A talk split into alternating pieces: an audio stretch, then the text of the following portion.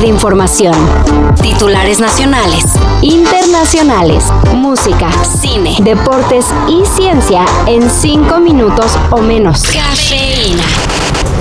Por si no sabían, ya comenzó el mundial.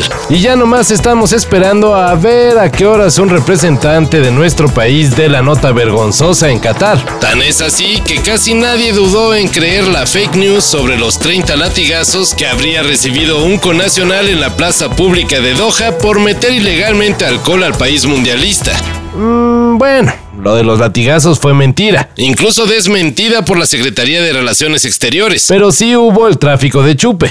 Deja de tomar cerveza un mes. Hecho, ni una cereza más. ¿Dijiste cerveza o cereza? Y lo peor, pues que el muy inmenso hasta lo presumió en TikTok.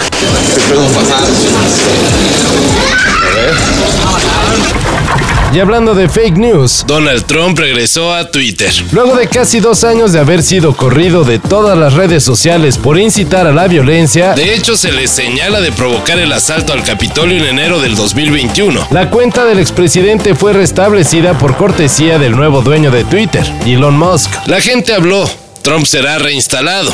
Vox Populi, Vox Day. Anunció Musk luego de una encuesta en la que le preguntó a la gente si querían que regresara el expresidente. El 51% de más de 15 millones de votantes dijo que sí. Uno de ellos, AMLO.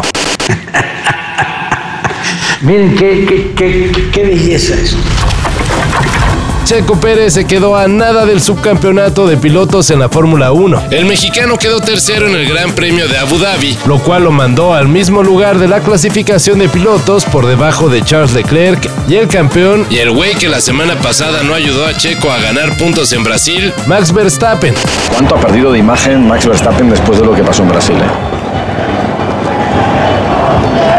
Bueno, a ver qué le pregunta David Coulthard al bicampeón del mundo. La gente gritando checo, checo.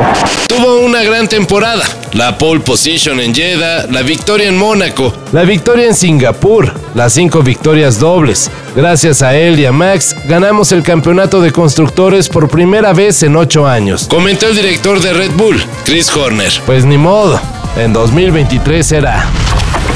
Dolor noventero.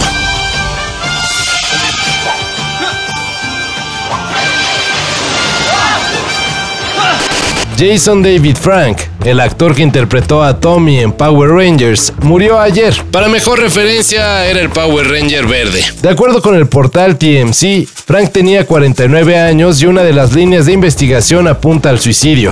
Pelea con nosotros para derrotar a Hitler. Después de lo que pasó, Tommy, nos haces falta.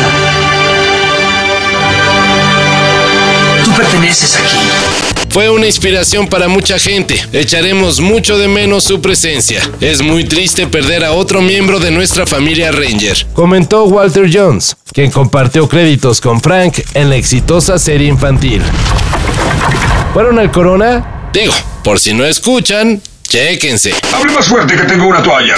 Una investigación publicada en la revista BMG Global Health advierte que mil millones de jóvenes estarían en riesgo de pérdida auditiva debido a prácticas poco seguras, como exposición a música en altos niveles o al ruido en espacios públicos. Una importante sugerencia es que para futuros conciertos se lleven unos tapones auditivos. No sentirán la potencia de las bocinas, pero no se quedarán con ese zumbido en los oídos por días.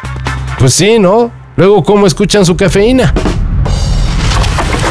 Todo esto y más de lo que necesitas saber en sopitas.com. El guion corre a cargo de Álvaro Cortés y yo soy Carlos el Santo Domínguez. Cafeína. Un shot de noticias para despertar. Lunes a viernes por sopitas.com y donde sea que escuches podcasts.